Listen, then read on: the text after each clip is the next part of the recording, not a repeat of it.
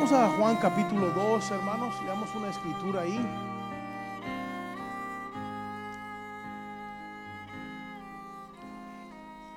Y sé que estamos ayunando, así que no se preocupen, vamos a salir pronto.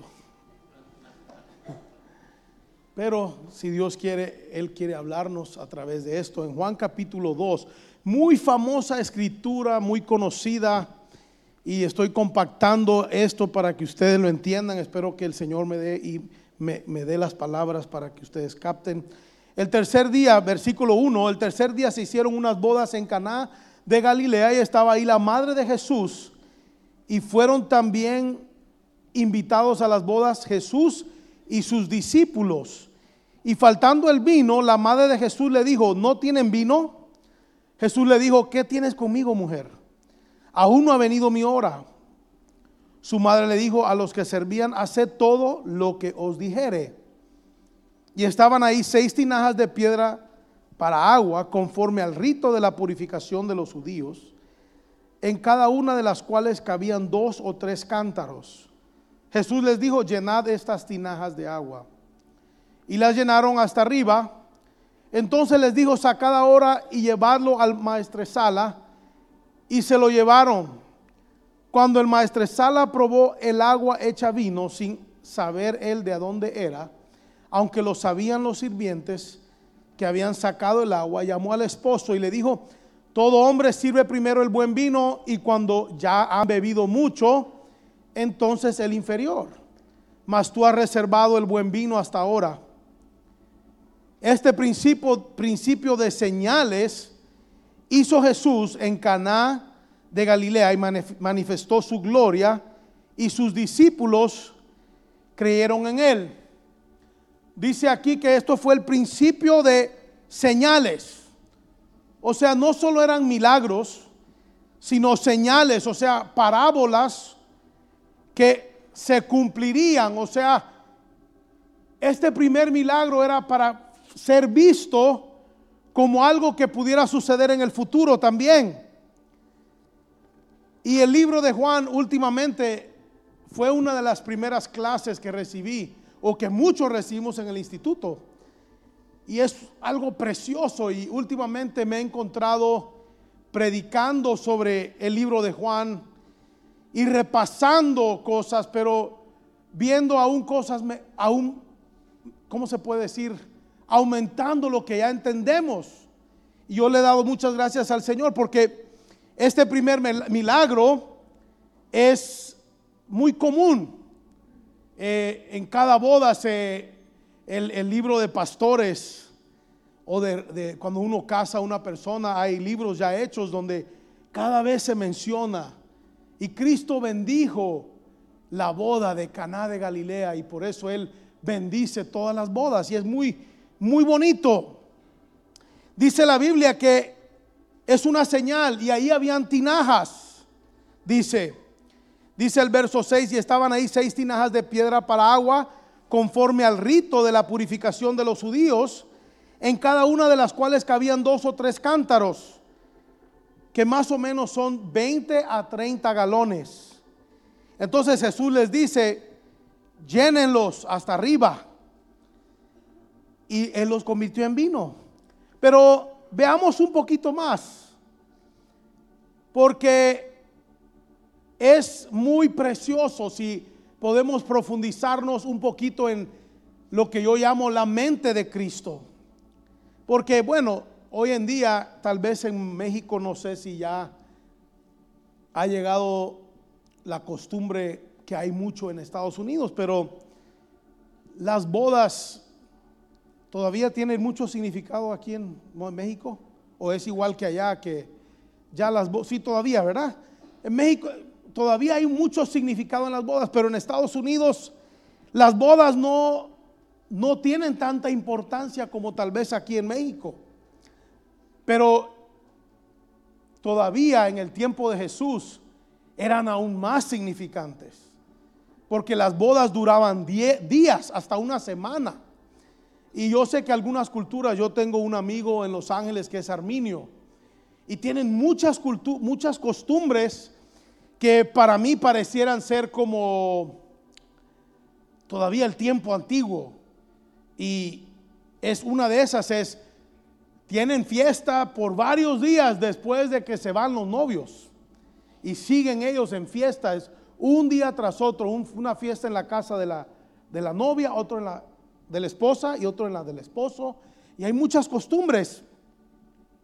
Yo sé que en algunos países de Centroamérica tal vez todavía existen, pero tenemos que meternos en la sociedad de ese momento y algo que está pasando es que en ese tiempo la costumbre de vergüenza, o sea, shame, how do I say shame? Era una cultura de donde el honor y la vergüenza, se puede decir así, era sumamente importante. Entonces, el novio y la novia están a punto de pasar una gran vergüenza, porque el vino se está acabando. O sea, no era cualquier cosa, era una tragedia, una tragedia total que el vino se acabara, porque el vino era como la fiesta, básicamente. Y el Señor, en otras palabras, rescata rescata con esas tinajas de vino que él convierte en vino, que son un tipo de las que usaban, dice ahí que eran las que se usaban para el sacrificio, y esas eran usadas para limpiar. O sea, eso también habla de que Cristo estaba limpiando lo que él vino a hacer. Por eso él dice, mujer, mi hora todavía no ha llegado. Pero Él libra a esta pareja de una vergüenza. ¿Cuántos de nosotros el Señor ha librado de vergüenza de pecado? A ver. Hemos sido librados, ¿verdad, hermanos? Y eso es lo que el Señor hace. No podemos entrar a su presencia sin haber sido limpiados. Entonces Él los libra de la culpabilidad, de la vergüenza que iban a sufrir.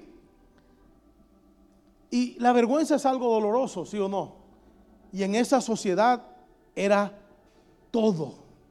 Pero fíjense hermanos, porque de eso les quiero hablar brevemente. Cristo le dice algo interesante a su mamá. Le dice, mujer, en otras palabras, ¿por qué? ¿Qué pasa aquí? No es mi momento. La hora dice, mi hora no ha llegado. O sea, no es que él esté enojado. Muchos han pensado que el Señor estaba faltándole respeto a María. No, él está hablando diciendo, no es mi momento. No es el momento que yo tenía planificado. Pero fíjense hermanos, es muy importante entenderlo. Es que el Señor cuando él habla de su hora, ¿de qué está hablando?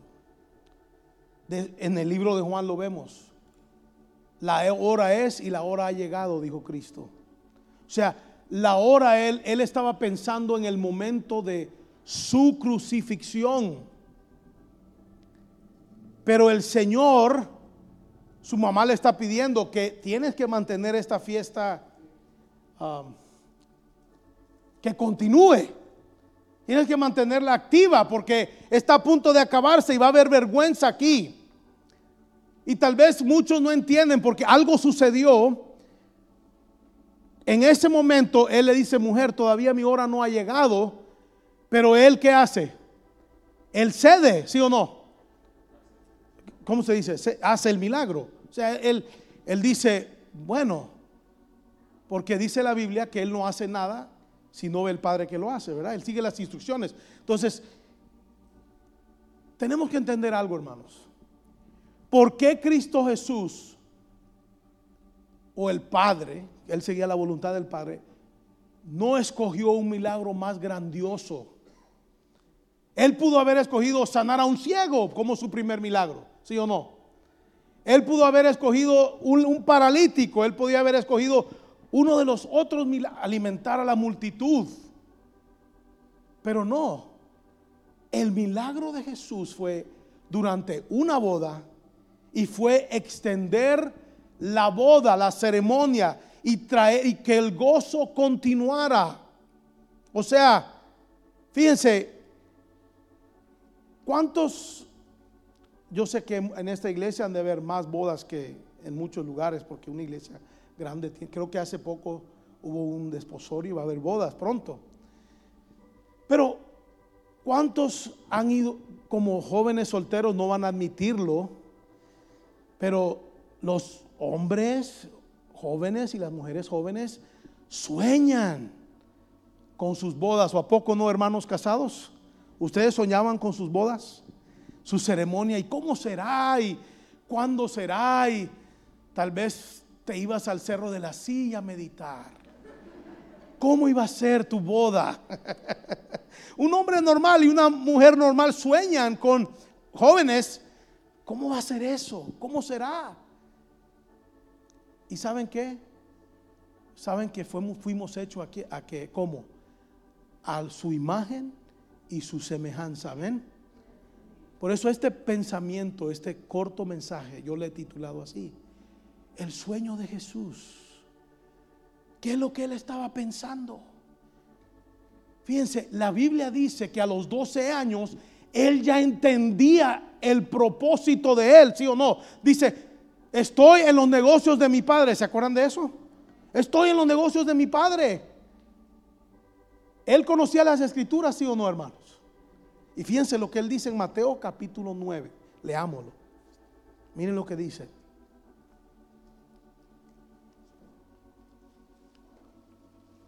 Mateo capítulo 9, versículo 14 dice, entonces vinieron a él los discípulos de Juan diciendo, ¿por qué nosotros y los fariseos ayunamos muchas veces y tus discípulos no ayunan? Jesús les dijo, ¿acaso pueden los que están de bodas tener luto entre tanto que el esposo está con ellos?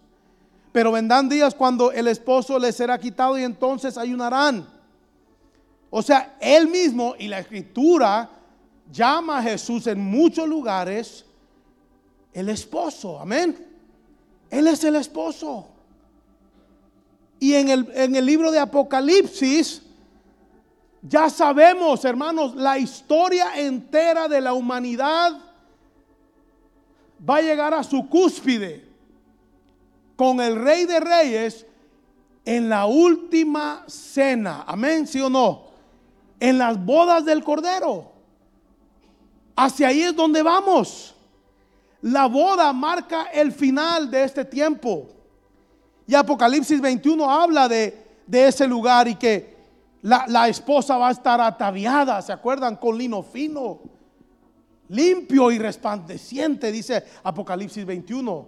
Nosotros teníamos un coro que cantábamos de, de cómo iba a estar la esposa preparada. Dice Apocalipsis capítulo 19, 9, y el ángel me dijo, escribe, bienaventurados los que son llamados a la cena de la boda del Cordero y me dijo, estas son palabras verdaderas de Dios. O sea, hermanos, todos nosotros hemos sido invitados a la cena. Amén. Y esto va a suceder, hermanos. No es cualquier cosa. Ahí es donde el Señor finalmente va a tener intimidad con su amada por el resto de la historia y en alguna manera podemos decir, esa boda, esa, esa fiesta jamás se va a acabar. ¿Sí entienden? Nunca cesará esa fiesta. El Señor ha estado esperando esa, esa fiesta. El Señor tiene, igual que nosotros, un sueño. ¿Entienden? Él tiene un sueño y él sabía cuando él dice, mi hora no, no, no es mi hora. Pero algo pasó y él se dio cuenta de lo que estaba pasando. Porque el Padre quería que él hiciera el milagro. Hijo, acuérdate, todo es por tu amada. Amén. ¿Cuál ha sido tu sueño? Dice la Biblia en Apocalipsis que Él es el Cordero de Dios. ¿Qué? Crucificado, matado, dice en inglés, desde antes de la fundación del mundo. Amén. Hermanos, él dijo, yo estoy dispuesto. Yo estoy dispuesto. Y desde entonces él está soñando con reunirse con nosotros. Fíjense, hermanos. Él no ahí es claro. Él no era él no sabía que era su momento. Pero el padre quería que él supiera, hijo, es el primer milagro. Porque tú lo estás haciendo para tener una, una esposa para siempre.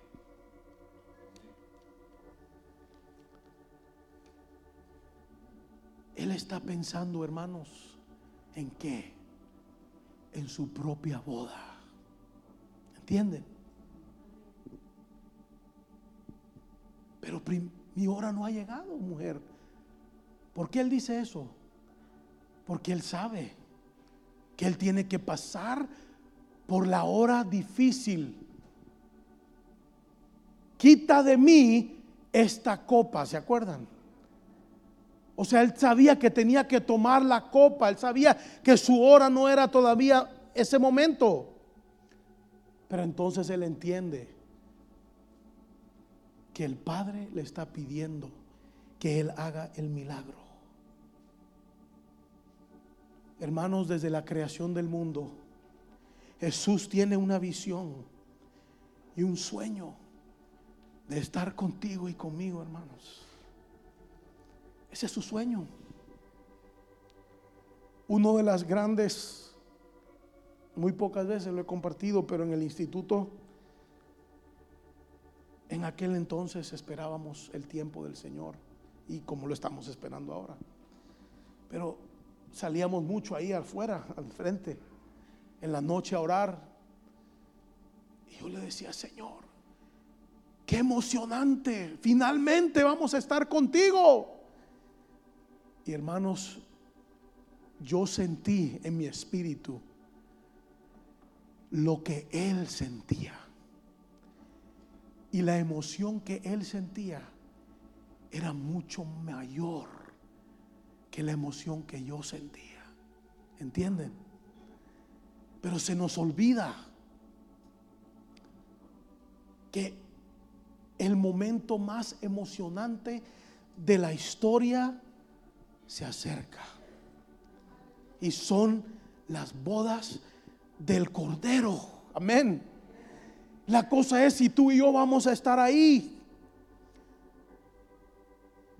En la vida de Jesús, Él sabía, todo se involucraba, todo lo que Él tenía que hacer, lo estaba haciendo con la finalidad de tener a su esposa en sus brazos. ¿Entienden? ¿Y qué tal tú y yo, hermano? ¿Estás emocionado? ¿Estás soñando como Cristo sueña de estar con nosotros? ¿Tú con Él?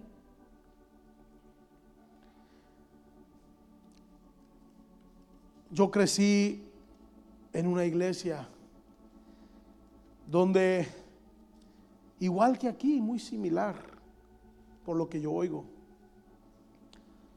Y de chiquito, hermanos, yo literalmente soñaba con la venida del Señor. Porque era día, no era servicio, no sé, aquí me imagino que era igual. No era servicio miércoles y domingo, era lunes, martes, miércoles, jueves, viernes, sábado y 12 el domingo. Así era el servicio, hermano. Y todo el tiempo se hablaba de la venida del Señor. Y yo como niño empezaba a tener ilusiones, fotos, sueños de cómo iba a ser. Y siempre existía una emoción en mi corazón. Por eso el Señor dice que seamos como niños, ¿verdad, hermanos? Porque muchos de nosotros hemos perdido la emoción. Estamos enfocados en nuestra condición actual y no estamos enfocados en lo que Él dice que Él va a hacer, hermanos. No tengo tiempo para hablarles todos los versos, pero hermanos, dice la Biblia que Sara en su tiempo dará luz. Amén. Hermanos, la iglesia, la estéril, va a dar a luz. ¿Entienden? Y él va a ser, lo va a hacer de la nada, como Abraham y, Abraham y Sara, de sus cuerpos muertos. Él va a levantar a su hijo de ahí. Él va a nacer de la imposibilidad. Dice la Biblia de esperanza en contra de esperanza. Pero algunos estamos perdiendo la esperanza, hermanos. El Señor está emocionado, hermanos. Amén. Él está emocionado.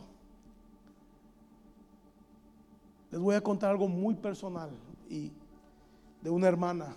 Yo no sabía si nombrar este sermón el sueño de Chusita o el sueño de Jesús. Les voy a contar quién es la hermana Chusita. Es una anciana que murió. Llegó a ser una, como uno de esos, ¿cómo se dice? Una columna en la iglesia de mi padre. Y ella un día dijo, bueno, ella se murió, se murió y el Señor la permitió regresar. Pero yo estaba ahí en medio de muchos hermanos cuando ella estaba contando el sueño. Bueno, no era un sueño. Ella dice, yo estuve en las bodas del Cordero. Y ella empezó a decirle a los hermanos que estaban ahí, hermano, y, era precioso, era, como un paraíso. Y yo miraba las mesas de todos los santos sentados ahí. Y el Señor y la alegría y las mejores comidas. Pero ¿saben lo que le dio mucha esperanza a todos los que estaban ahí? Cuando ella volteaba y decía, hermano, yo te vi a ti ahí. Yo te vi a ti. ¿Cómo? ¿Cómo? Pero ¿saben lo que hoy últimamente lo que me mantiene es el sueño de esa viejita. Porque yo digo, Señor, veo mi condición como Abraham y Sara. Pero la hermana Chusita vio algo, Señor. Y no sé, tú lo sabes. Yo lo digo con mucha humildad, hermanos. Pero ella le dio esperanza a un montón de gente y jóvenes yo te miré a ti ahí. Yo digo, Señor, qué lindo si es cierto, Señor. Yo no sé cómo tú lo vas a hacer, ojalá que sea cierto, pero ella sí murió y resucitó. ¿Estás emocionado, hermano? Pongámonos de pie.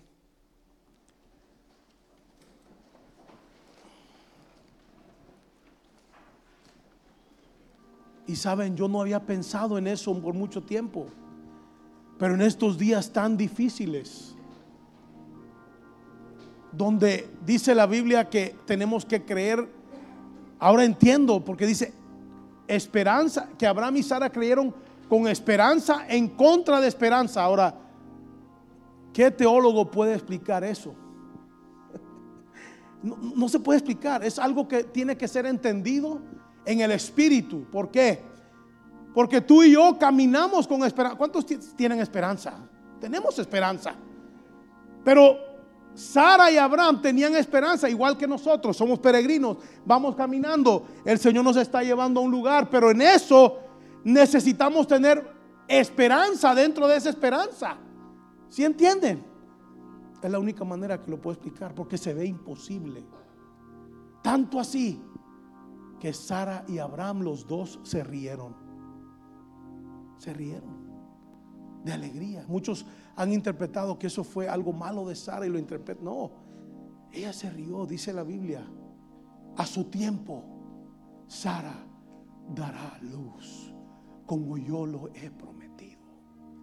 Hermanos, tú y yo hemos sido invitados a la boda, a las bodas del Cordero.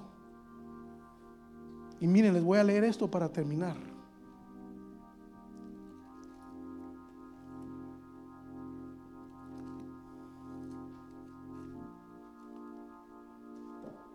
Cuando el Salmo 126, no tienen que ir ahí, solo óiganlo. Ustedes se lo saben. Cuando Jehová hiciere volver la cautividad de Sión, ¿cómo seremos? Hermanos, como los que sueñan. Empecemos a soñar, Señor. Porque Él le dice que tenga gozo, dice que el gozo está vinculado.